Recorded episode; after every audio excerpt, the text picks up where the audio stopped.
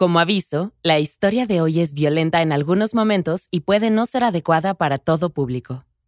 Esta semana en Mitos y Leyendas tenemos una historia oscura sobre cosas que no son lo que parecen. Aprenderás que hay quienes tienen un gusto particular por el hígado y por qué los zorros con nueve colas son algo muy malo. La criatura de la semana es una criatura que te vigila con sus cien ojos. Cuidado.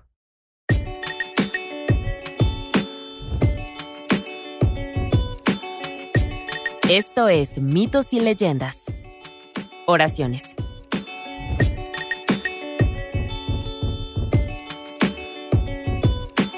Este es un podcast donde contamos historias de la mitología y el folclore. Algunas son muy populares y aunque creas conocerlas, sus orígenes te sorprenderán. Otros son cuentos que quizá no hayas escuchado, pero que realmente deberías. El episodio de hoy es una historia inspirada en el folclore coreano. Empezamos conociendo a una familia.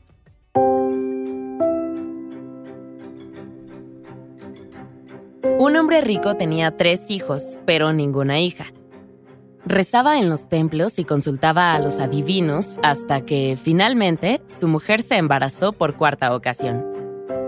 Cuando llegó el momento, la pareja dio la bienvenida a una niña y el padre estaba radiante. Por fin tenía una hija.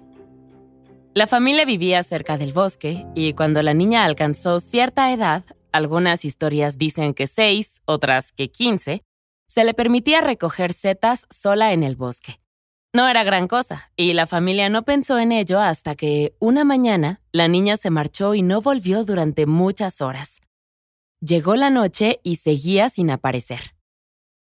La madre y el padre se preocuparon y organizaron inmediatamente un grupo de búsqueda. Debían encontrar a la niña antes de que cayera la noche. Se temía lo peor, dijo el padre a la madre, ambos al borde de las lágrimas. Al adentrarse en la maleza, el padre revisó todos los lugares habituales que frecuentaban en busca de setas, pero no había rastro de su hija por ninguna parte. Se metió entre los árboles, trotó con incredulidad. Seguramente ella no había llegado tan lejos y, sin embargo, siguió cabalgando. Tenía que estar seguro. Pronto llegó al valle a casi un día de viaje a pie. Escaneando la distancia, la vio. Allí a lo lejos, en la bruma del crepúsculo, estaba la forma de una niña sola. Se retorcía y actuaba de forma extraña. El padre la llamó al viento, y ella se congeló, pero volteó. Volvió a llamarla diciendo su nombre más fuerte esta vez. La vio, la llamó, incluso con toda la niebla. Al no obtener respuesta, el padre se inclinó hacia adelante, instando a su caballo a avanzar. Iba a ir a buscarla, dijo. Pero aún así, la chica se quedó allí. El adinerado padre se acercó finalmente a su hija y se relajó. Ella lo miraba con desconfianza, pero él sonrió suavemente y le dijo que ya estaba a salvo. Volvamos a la granja dijo suavemente. Todo el mundo la estaba buscando. Los labios de la chica se curvaron en una sonrisa. Estaba muy contenta de que la hubiera encontrado. De alguna manera se había perdido y no podía encontrar el camino de vuelta a la finca. Ahora estás a salvo, reiteró el padre. Pero no vuelvas a ir tan lejos, ¿de acuerdo? La hija asintió. Mientras el padre, aliviado, la ayudaba a subir al caballo, le preguntó por las setas. ¿Mm? dijo la chica. Los hongos. ¿No era eso lo que estabas haciendo todo el camino hasta aquí? Claro, sí, dijo su hija. Algo la había asustado y habían caído en algún lugar del valle, solo que estaba demasiado avergonzada para admitirlo. El padre se rió. No pasa nada, al menos no te perdimos a ti también, dijo rodeando a su hija con su abrazo y abrazándola durante todo el viaje a casa. Todos se alegraron de ver a la chica. Era claro que estaba agotada por su día en el bosque. Comió y se fue directamente a la cama. Pasaron los días y sus hermanos empezaron a notar un cambio en la pequeña. Ya no era molesta, ya no quería jugar a cada momento del día. En cambio, se mantenía al margen. Estaba callada, contemplativa y siempre observando. Era extraño. Pasó más tiempo y una noche la familia y todos los trabajadores de la granja se despertaron con un sobresalto. Ese sonido, ¿qué era? Era como un bramido aterrador que venía del granero. El padre y su hijo mayor salieron corriendo justo cuando el horrible sonido se hizo más silencioso y débil. Apuntando con su linterna, lo vieron. A su lado en el establo estaba una de sus vacas más grandes. La luz resplandeciente de la linterna se reflejaba en la sangre embarrada en el heno. Alrededor, la tierra ya estaba absorbiendo el exceso. La vaca estaba muerta y tenía un agujero en el costado. ¿Cómo era posible?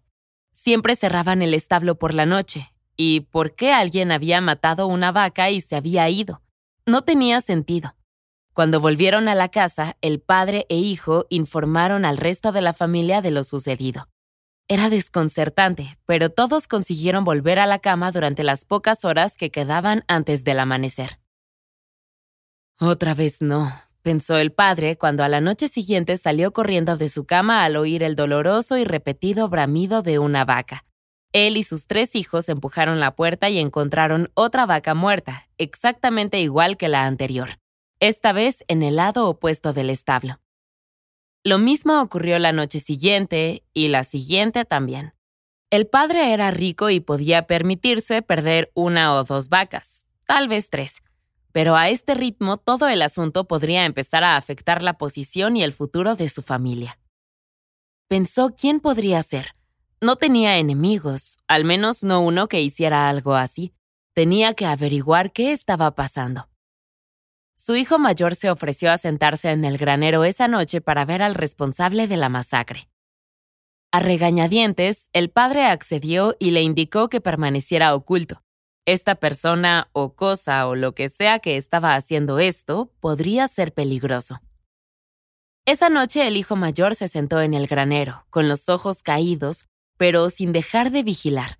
Por suerte no necesitó recurrir a las medidas del príncipe Iván de apuñalarse en la pierna para mantenerse despierto, pero oyó algo en la oscuridad. Oyó pasos y susurros. Agazapado detrás de un barril, echó un vistazo cuidadoso y sus ojos se abrieron de par en par. Era su hermana, o al menos se parecía a ella en la oscuridad de los establos. Estaba susurrando a una vaca y acariciando su costado. Estuvo a punto de salir, pero algo le dijo que esperara. Entonces ella dejó de acariciarla y se agachó para coger algo. La vio rociar aceite, aceite de sésamo por el olor que desprendía, y frotárselo por las manos y los antebrazos. ¿Qué estaba haciendo? Oh, no, pensó el hijo demasiado tarde.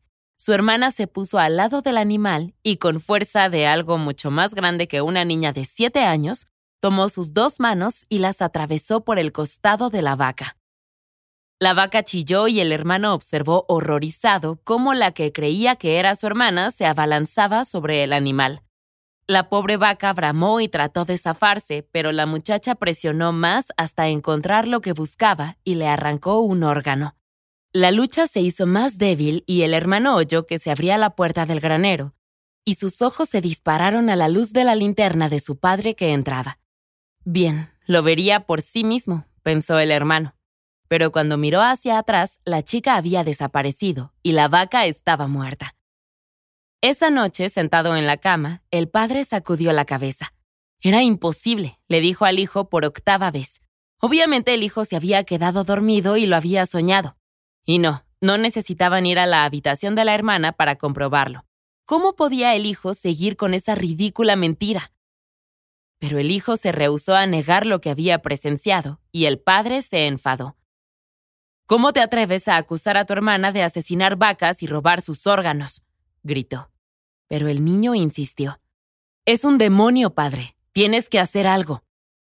La tensión aumentó y las emociones se intensificaron hasta que la discusión se volvió tan acalorada que el padre declaró que si su hijo persistía con esta odiosa mentira, ya no sería bienvenido en la casa, sería desheredado.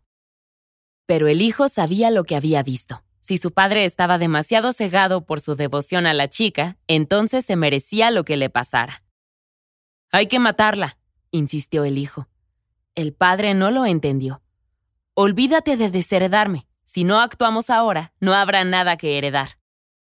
Con los hombros caídos, el padre admitió que su hija había estado diferente desde aquel día en el bosque. Pero no, no, gritó. El padre no quiso escuchar nada de esto. ¡Fuera! volvió a gritar. Qué vergüenza que su primogénito haya sido desheredado. Con el corazón encogido, el hijo recogió sus cosas y se marchó esa misma noche.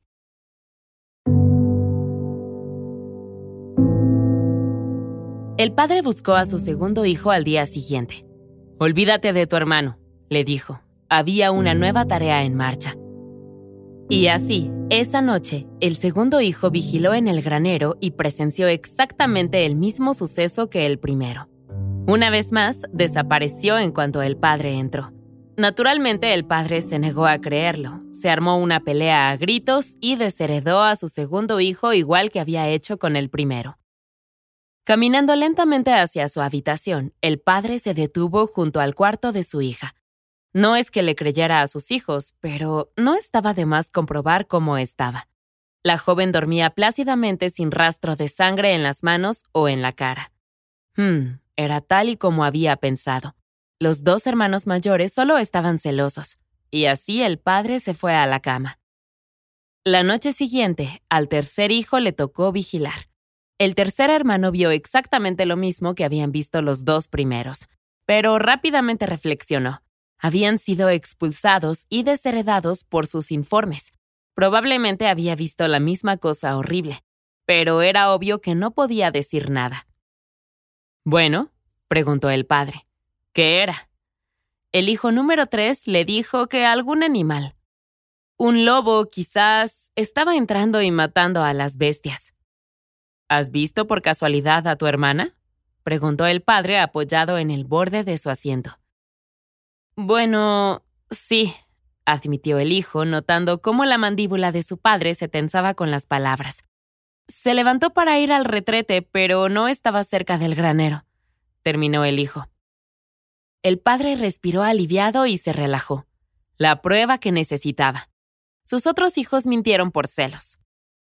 El padre volteó hacia el hijo con una sonrisa. Enhorabuena. El hijo menor era ahora el heredero de toda la finca se haría cargo de todo una vez que el padre se fuera con sus antepasados. Y hasta aquí hacemos una pausa. No te pierdas la segunda parte de esta historia en nuestra siguiente entrega. Mitos y Leyendas es un podcast de los creadores de Mitos y Leyendas y Sonoro. Todas las historias y los episodios se basan en la exitosa franquicia de podcast Myths and Legends de Jason y Carissa Weiser. Nuestro tema principal es de la banda Broke for Free y la música de la criatura de la semana es de Steve Combs. Existen enlaces a más música en las notas del podcast. La producción corre a cargo de Alex González, Mitzi Hernández, Esteban Hernández Tamés e Israel Pérez, con el ensamblaje de Ricardo Castañeda para Sonoro Media. Yo soy Vale Estrada y también me hago cargo de la adaptación al español. Muchas gracias por escucharnos y nos encontramos hasta la próxima.